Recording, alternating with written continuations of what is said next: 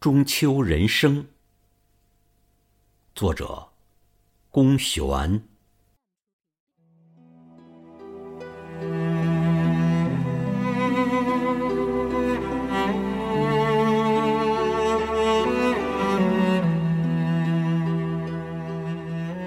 中秋的人生，也是从月亮开始半生的啼哭鼓起强音，弥散的空气已抓不住生活的果实。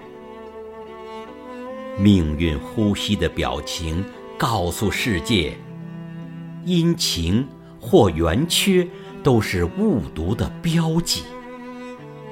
全部的想象在意心灵的外伤，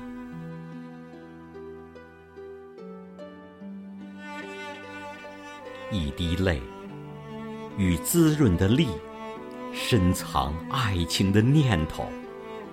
一年又一年，谁用尽了生死的烛光？灰烬中，蚂蚁扛着蘑菇似的土坟，所以森林里的女孩从未提及。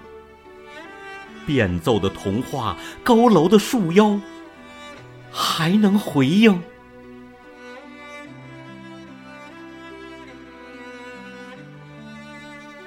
我也不想与谁作对。从月宫偷回桂树的花香，酿造一缸酒，抵御春寒，或醉卧疏影。